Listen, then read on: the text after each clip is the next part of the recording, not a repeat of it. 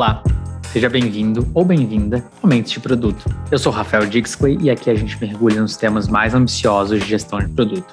Esse podcast é realizado pela Journey em parceria com a Product Gurus. Se você quiser saber mais sobre nós, confere os links na descrição.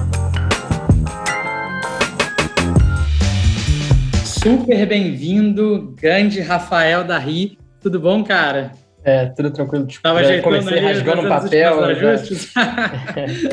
tudo bem? É, Rafa, primeiro, muito obrigado por estar aqui com a gente. Pessoal que está em casa, vocês vão ter uma aula aqui hoje, eu posso garantir. O Rafa é tem um caso curioso aí que eu acho ele super low profile e ele tem os melhores clientes possíveis, assim, né? Eu tava vendo portfólio aí de consultorias, de advisory que você dá aqui no Brasil. E, poxa, tanta empresa referência, Log, Conta Azul, Mandae, empresa aberta na bolsa e afins. Mas vocês devem ver pouco conteúdo do Rafa por aí, então isso torna ainda mais especial ter conseguido coordenar horários, considerando que ele mora em São Francisco, trabalha no Instagram. E assim, é, eu acho que você vai poder contar um pouco mais do teu background do que eu, Rafa. Eu acho que só vale comentar que, poxa, você faz product growth, ou pelo que eu entendi, faz é, product growth já há algum bom tempo, desde peixe urbano, passou por Twitter, passou por Prefer, Facebook, agora Instagram. É uma trajetória super interessante. Conta um pouquinho desse teu background para quem está em casa e ainda não te conhece. Legal. É, primeiro, super obrigado por. Efetivamente, finalmente a gente está conversando, a gente já tentou algumas vezes. Demorou, agora né? deu. Não é forçado, não estava tentando ser low profile, acaba sendo um pouco do meu estilo também. Hum. E acabo compartilhando um pouco menos do que eu gostaria nas redes e nos eventos. Até porque muita coisa que eu trabalho acaba não podendo compartilhar. Mas é um prazer estar falando aqui. Acho que o público que segue o podcast, os eventos, é super qualificado, super interessante. Sempre rola muita mensagem depois desses eventos. Então, assim, eu acabo escolhendo só realmente os mais interessantes para me engajar. Opa, é... vou considerar aí uma honra ouvir isso. Não, com certeza. Vamos lá, vamos falar de growth. Eu tenho realmente trabalhado em growth, assim, praticamente minha carreira inteira, mesmo antes de terminar a faculdade, criei um produto e ali o produto era um site de avaliação de professores chamado Carrasco Mamata. O produto viralizou e aí eu entendi, né, growth propriamente dito, eu entendi que tinha uma teoria por trás daquilo que eu estava fazendo e já segui todo o resto da minha carreira trabalhando em produto e dentro de produtos sempre na área de growth, né? Então passei pelo peixe urbano, tocando a equipe de growth lá, depois comecei a trabalhar com as empresas do Vale do Silício e que eu eventualmente me trouxe para cá para morar em São Francisco também. E aí pude trabalhar também estrutura de empresa diferente, uma complexidade dos desafios de growth bem maiores do que eu tinha visto antigamente. Passei pelo Twitter, depois fui para o Facebook, hoje em dia estou no Instagram, então vi muita coisa. A gente está hoje em dia pensando em como é que a gente atinge o próximo bilhão de usuários, e aí vem com desafios um pouco diferentes de quando você está começando numa startup e, tentando ir do zero aos 10 mil primeiros usuários, ou do zero aos 100 mil primeiros usuários. Começando do início, eu acho que a gente vai querer focar bastante aqui numa etapa específica de Product Growth, mas só para a gente ter uma introdução, como que você olha para o conceito, até porque você estava fazendo isso na época do peixe urbano, que eu imagino que gestão de produto era pouco disseminado no Brasil, imagina produto realmente lidando com growth. Aí, claro, depois você foi para um contexto em que, naturalmente, a carreira já está mais estruturada e pode ser que você tenha encontrado um cenário diferente, mas eu queria entender um pouco de como é que você se deparou, de certa forma, com o conceito atrelado a produto, atrelado às alavancas que a gente pode mexer? E, assim, como que você, enfim, explicaria para sua mãe? Eu acho que não tinha tanta teoria na época, já tinham alguns exemplos que a gente seguia lá no Peixe Urbano. Então, no Peixe Urbano, obviamente, eu percebi que era praticamente uma das primeiras empresas no Brasil a terem uma estrutura de produto, né, terem product managers, e criou essa escola também para o resto do, do, mercado. Mas, em termos de growth, acho que a gente nem tinha muita teoria para se espelhar. Então, o que acabava acontecendo era, dada até a origem dos fundadores, tendo vindo de Stanford, tendo recém se mudado ali do Vale para o Brasil e tendo visto muita coisa acontecendo em growth no Vale do Silício, né? Se parar para pensar ali entre 2004 e 2008, é quando realmente o Facebook começa a crescer muito e todos os outros apps que rodavam em cima do Facebook começam a crescer. Dali para frente surgem outras redes sociais, YouTube começa a crescer e tudo mais. Então, o movimento de investir em growth através de produtos já existia. Claro, ninguém tinha parado para escrever livro sobre isso. Você só escreve o livro alguns anos depois que a tendência está acontecendo e os pioneiros já caminharam um pouco nessa área. Mas o que a gente fazia no peixe urbano, por causa dessa conexão com esses exemplos do Vale do Silício, sim, conexão não era só ler blog, ou sabia, não, a gente realmente veio para cá para Vale do Silício, conversou com as pessoas certas, tinha pessoas no nosso board de investimentos que estavam muito ligadas a esse movimento novo de product growth. A gente foi se inspirando por ali, foi sempre tendo essas referências e essas conversas. Então, assim, em resumo, acho que foi um pouco de aprender na prática, com exemplos interessantes, que a gente sabia para onde olhar, mas não tinha nenhuma teoria naquela época que a gente estava usando. E Rafa, hoje a gente entende que produto é um canal que consegue trocar valor ali com o usuário ou cliente ao longo de diversas etapas da jornada. Mas a gente sabe que o mais tradicional, pelo menos de início, foi pensar nas alavancas de produto depois que o cliente está ali na tua base. Falando aí das tendências recentes de Product-led Growth e afins, o pessoal puxa muito ali para ativação, a etapa em que ele está para entrar na tua base, mas você especificamente trabalha hoje com uma etapa ainda acima, a aquisição de novos clientes, usuários. Cara, como que é esse mundo que ninguém fala, ninguém tem case? Me explica um pouquinho.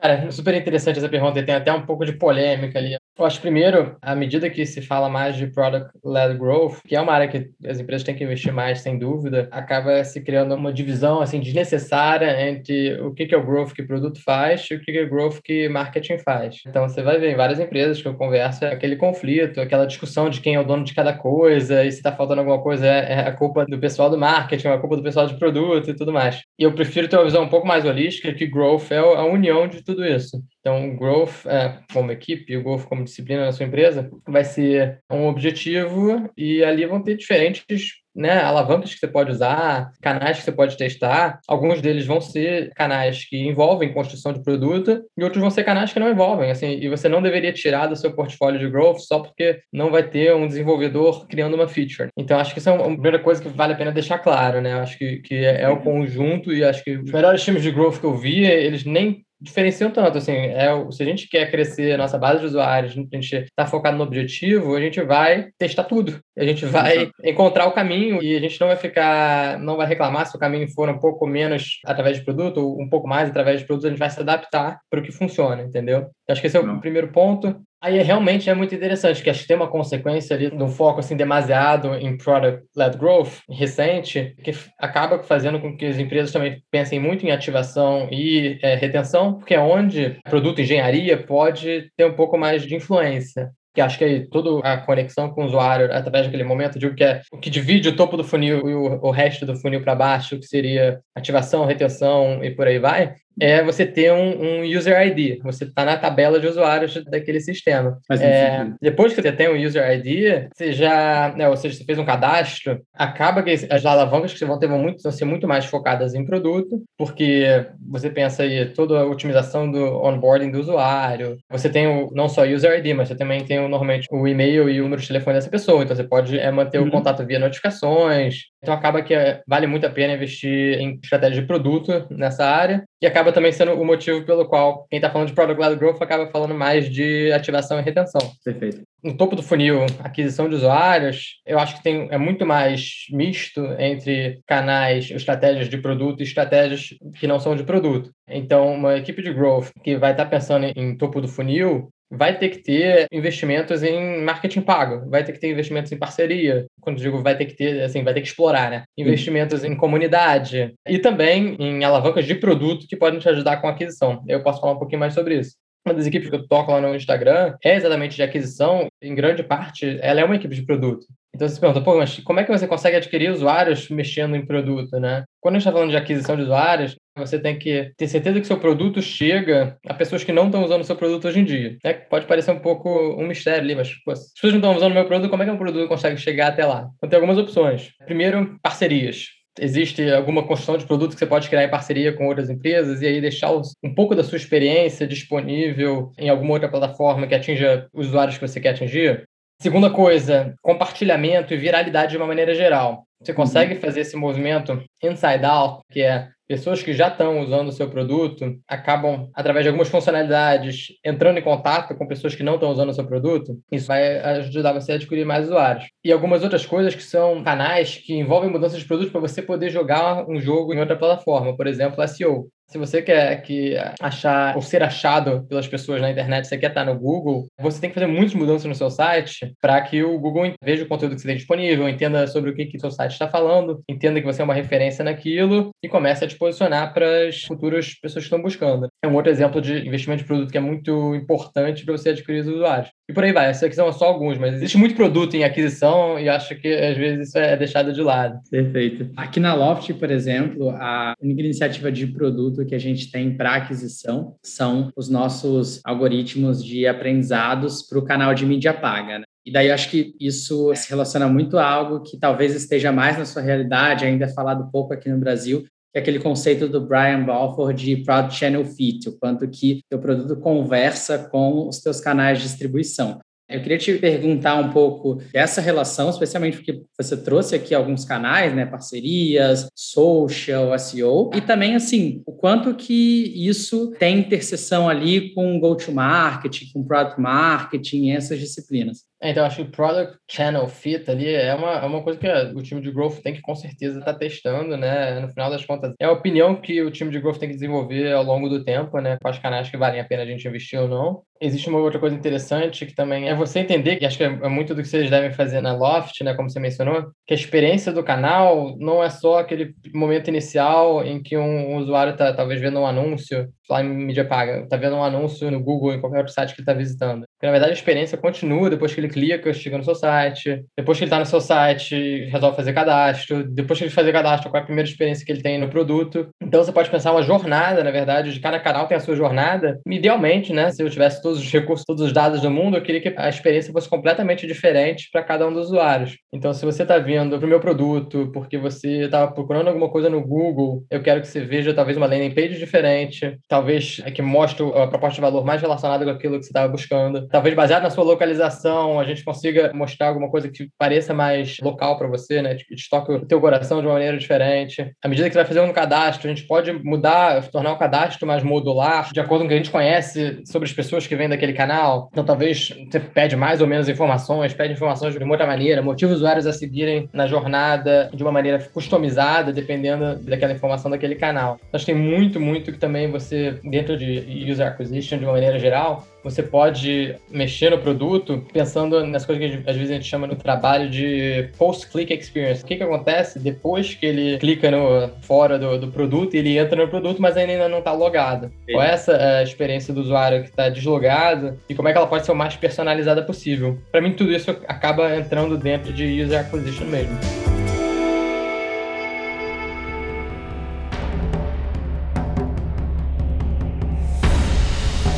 É, eu vou fazer uma analogia bem burra aqui, mas acho que ela pode ser um ponto de partida para você ilustrar um pouco mais alguns pontos que você trouxe. Imagina que eu estou fazendo um anúncio para um determinado público. Algo que eu posso fazer de diferente é, poxa, entender um pouco melhor esse público e mudar o meu criativo ali do anúncio. E aí eu passo a me posicionar, a me apresentar de uma forma diferente. Eu vejo se as pessoas clicam mais. Você acha que no final das contas é um pouco isso assim, você tem alguns canais e você aprende a posicionar o teu produto, a tua proposta de valor, a primeira impressão que ele passa de uma forma diferente para ver se conecta mais com os canais? Se conecta e se, acho que à medida que ele conecta, né, tem esse encaixe melhor, você vai ver ele até viabilizando alguns canais, porque principalmente se a gente está falando de mídia paga, a gente vai estar tá falando ali de custo de aquisição e de lifetime value, né? Então, à medida que você consegue aumentar a conversão né, dessa sua jornada de aquisição de usuários, talvez algum canal que não parecia tão legal no começo, né, a chave vire de uma forma que, cara, esse canal funcionou, porque a gente conseguiu não só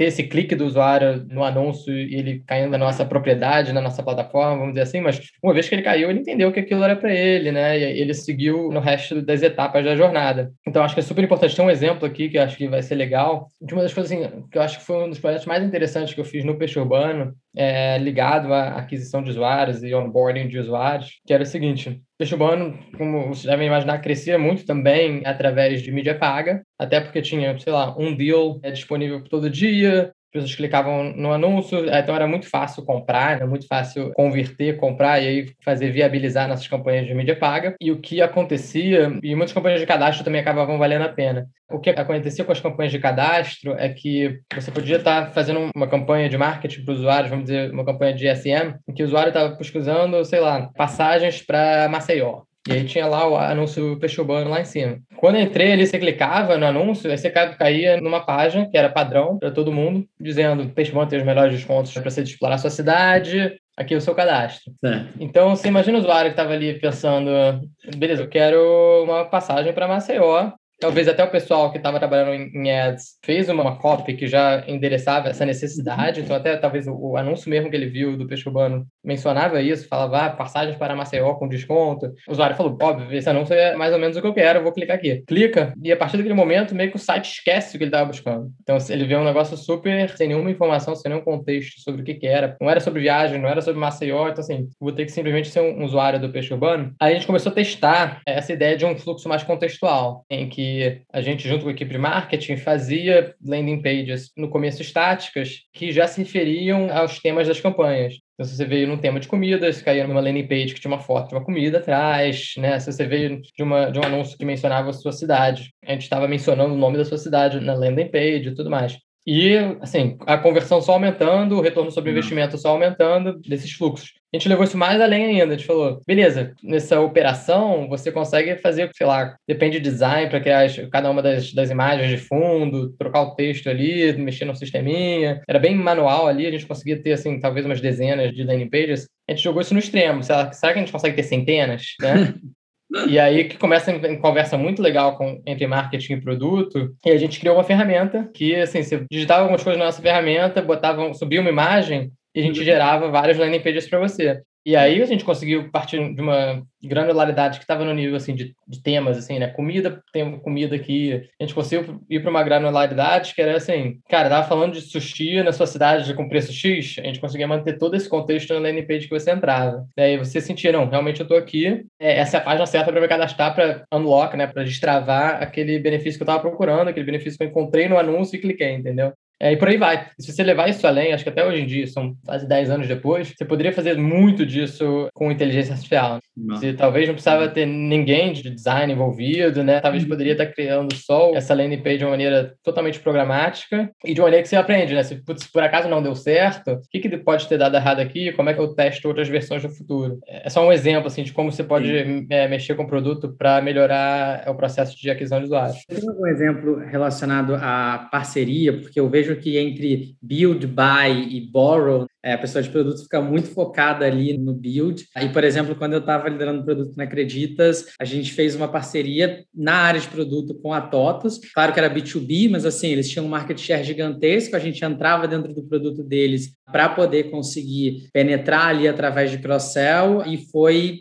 super estratégico. Então, é algo que me interessa muito, eu vejo pouca gente tratando. Você consegue contar um pouquinho do, do que, que você já vivenciou? Algum caso específico? E acho que é, é, o que você falou ali, a nossa tendência em produtos de focar um pouco em build, né, demais, eu concordo, acho que é, você vê muito isso nas equipes, quando você deveria estar pensando em growth de uma maneira mais holística, né, e considerando todas as opções, acaba fazendo muito a parte de produto, de growth, e não prestando atenção em algumas outras oportunidades que às vezes tem um retorno sobre investimento muito, muito maior do que algumas features que você vai criar, né. Eu acho que nessa ideia de parcerias, tem muita coisa legal que eu já explorei. Acho que uma, talvez para mencionar alguma, a gente fez muita coisa com operadoras no Twitter. Então, imagina, isso era talvez lá para 2013, 2014, você tinha ainda crescimento de smartphone, mas principalmente crescimento de planos de dados, ainda muito incipiente no Brasil, mas sabia que o negócio ia explodir eventualmente processo número um para você fazer parcerias é você ir lá e conhecer os parceiros e ter uma conversa super franca assim, cara, o que, vocês querem? Eu vou uhum. falar qual é o nosso objetivo e a gente vai para casa tentando pensar em soluções que sejam win-win, né, que funcionem para os dois.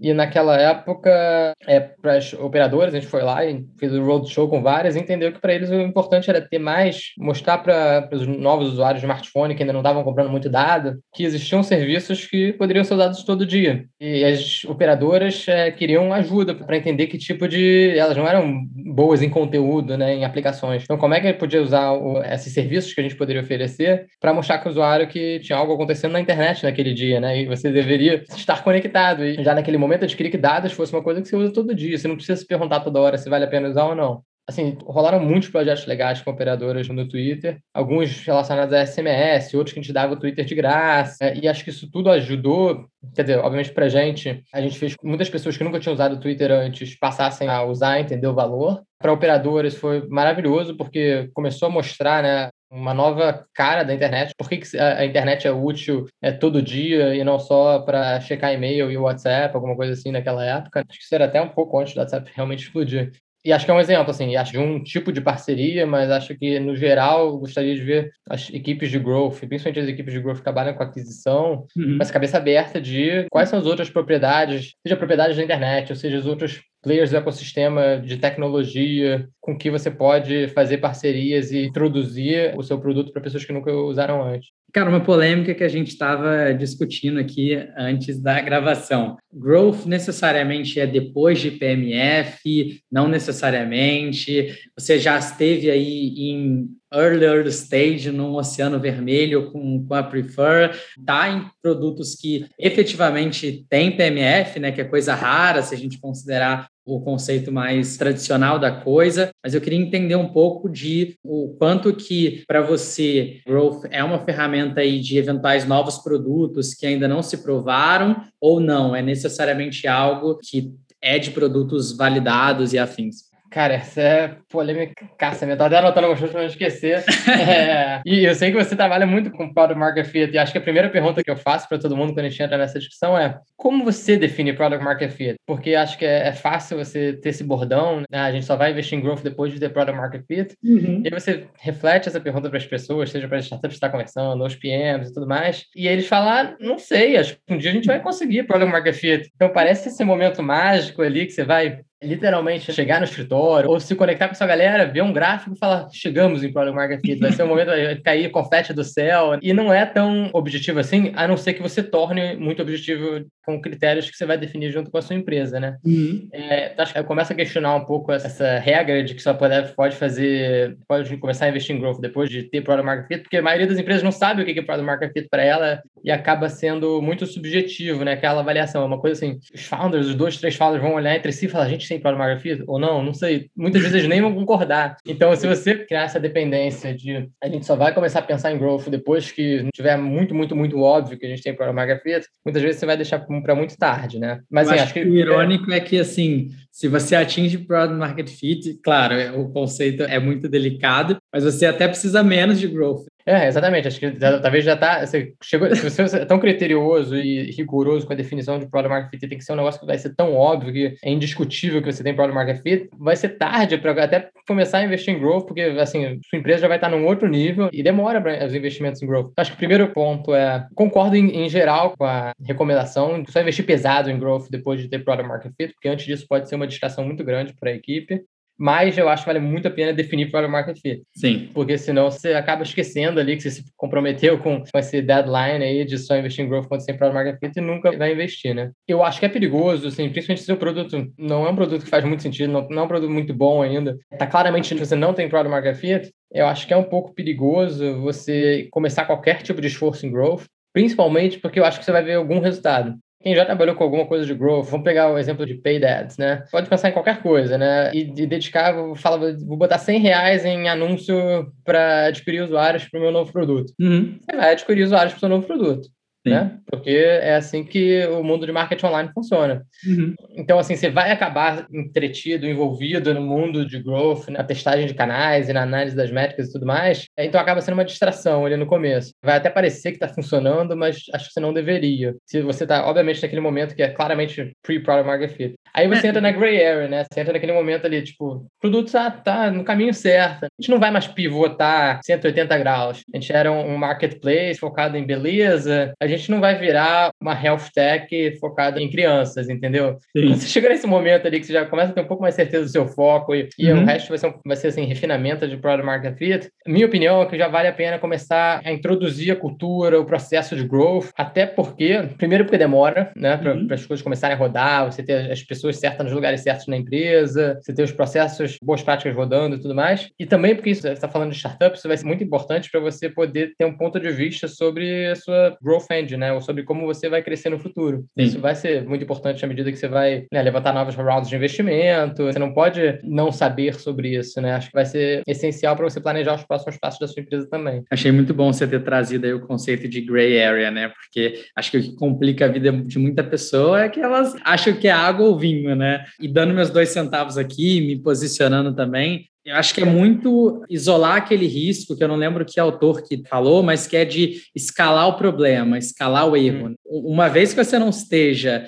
bombando alguma coisa que, cara, vai acumular uma pilha de dores de cabeça para você, que no final das contas não vai compensar, você pode passar a considerar um pouco mais. Outro ponto que eu acho bem polêmico e também tem uma posição muito clara, Rafa, é a questão de growth para otimizações, quick wins, first wins e growth para big bets, passos ali de maior risco. É, e eu até acho que, assim, posso, antes de você me responder, ilustrar um pouquinho de alguns pontos de insatisfação que eu tenho. A gente é uma área que bebe muito em cima de empreendedorismo, mas empreendedorismo tem um, um tipo de tradição de tomada de risco muito clara, né? E a gente fala, por exemplo, de discovery só para mitigar riscos. Uhum. A gente raramente está falando de, poxa, eu estou analisando aqui, existe um puta potencial, dado que esse potencial ele é grande o suficiente, não importa aqui que a gente tem uma confiança baixa e afins. Conta um pouquinho de como é que você vê esse dilema. É, em relação a assim, quick wins versus big bets, é uma coisa que eu sempre acho que tem que estar no portfólio, pelo menos na cabeça de todo mundo que está trabalhando em produto, em growth. Acho que é sempre bom guardar um pouquinho para os dois, é quase como diversificação de, de portfólio. Uhum. Em cada momento você vai definir o quanto, qual porcentagem da sua carteira você quer botar em big bet versus quick wins. E é uma, assim, é literalmente uma teoria de portfólio, né? Qual a probabilidade de alguma coisa dar certo e qual o retorno que você teria. Então, quando você começa a falar nesses termos, você começa a conseguir identificar o que é quick win de verdade e o que é Big Bad de verdade. Tem muita trap, né? muita armadilha que você pode cair. Então, por exemplo, essa semana eu estava conversando com uma startup e falando de quick wins, etc. E eu perguntei qual é o, o a estimativa assim, de quanto impacto você vai trazer. E aí a estimativa era alguma coisa do tipo assim, ah, vai, vai dar 1 ou 2% de melhoria nas compras que vêm por esse canal. E eu falei, tudo bem, mas um, e quantos por cento das compras vêm por esse canal? A gente começou a debugar um pouquinho e viu que, assim, teria muito, teria quase que zero impacto no bottom line, né, para a empresa como um todo. Então, assim, é uma armadilha de quick win, né? é uma quick win considerada só pelo quick, mas não tem win nenhum ali, né? Porque, assim, não vai fazer muito significado para a empresa. Eu acho que você tem que realmente tentar stress test, né? O que, que se chama de quick win? Ela realmente é quick do ponto de vista de tempo que você vai gastar e ela é uma win de verdade? Ela tem que ser alguma coisa que faça sentido. Aí, ótimo, acho que quick wins tem que sempre estar priorizado no seu backlog e estar tá dentro do seu portfólio. A mesma coisa para big bets. Primeira coisa, a Big Bet tem que ter uma probabilidade de você acertar. Você não quer, às vezes tem pessoas que pensam Big Bets do ponto de vista de é só um projeto grande, né? É só o big, uhum. né? Vamos dizer assim. E esquecem que ela, no final das contas, você quer retorno, né? Uhum. Então, você botaria seus recursos numa coisa que tem 0% de chance de dar certo, Sim. né? Então, acho que tem, tem isso. E quando você está falando em Big Bet, de novo, vale analisar qual a sua expectativa de retorno. Porque, às vezes, também as pessoas confundem o Big Bet e pensam só no tamanho do projeto, projeto. mas uhum. o projeto não vai ter um, um, tamanho do retorno equivalente. Então, assim, é um projeto que talvez demore 10 vezes mais do que um projetinho pequeno, mas ele vai dar 10 vezes mais retorno, porque senão não faz sentido, né? Se você calcular por retorno sobre investimento, não faz sentido ter isso no seu portfólio. Enfim, acho que, em resumo, acho que vale sempre a pena você pensar em portfólio, ter o espaço para as duas, quick wins, big bets, né, medium projects, como é que você queira chamar, mas para todas elas ter uma noção de probabilidade de acerto e se acertar, qual o impacto que você espera que cada uma delas tenha e por último, qual o custo de cada uma dessas iniciativas. Né? Achei genial a analogia com teoria de portfólio.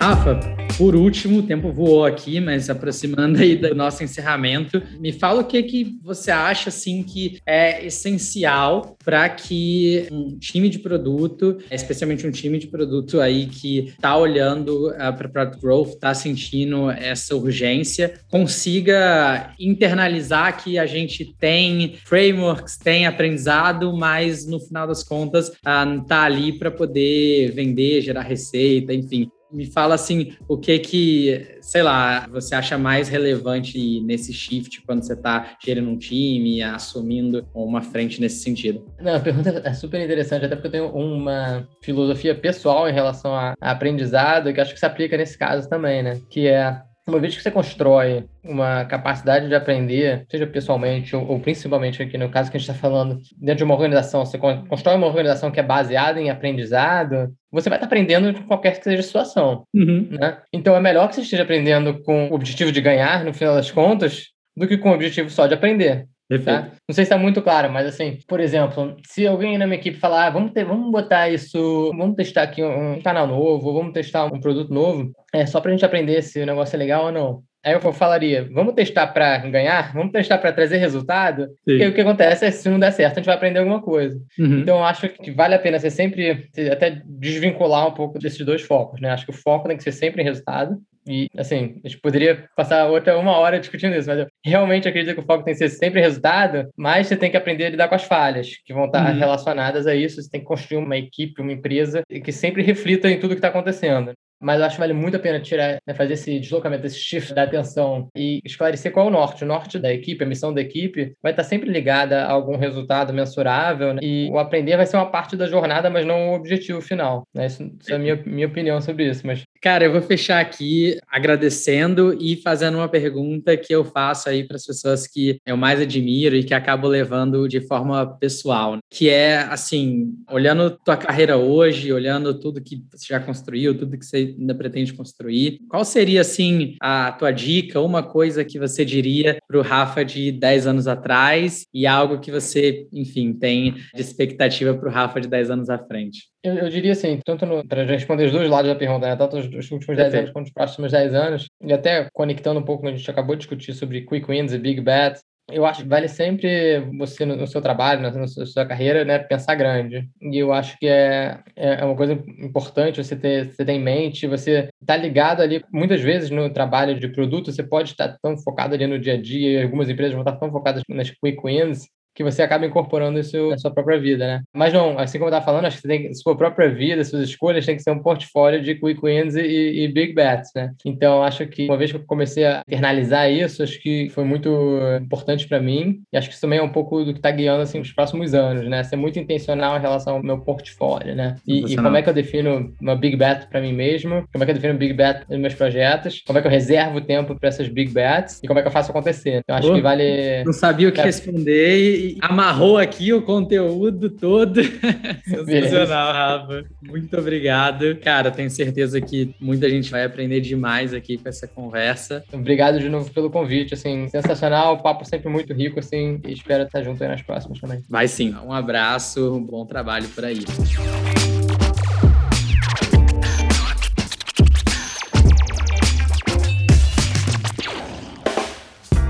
Se você gostou do episódio, acesse os links da descrição. Você vai encontrar o meu perfil, o do convidado de hoje e saber como a Journey pode ajudar você na carreira de produto. A gente quer moldar o futuro de uma profissão que tem um potencial muito singular. Permitir que as pessoas resolvam problemas que sempre tiveram de um jeito que nunca conseguiram antes. Nosso programa é desenhado por gestores de produto que já vivenciaram os desafios que você pode estar enfrentando hoje, para que você não passe por isso sozinho ou sozinha. Até mais!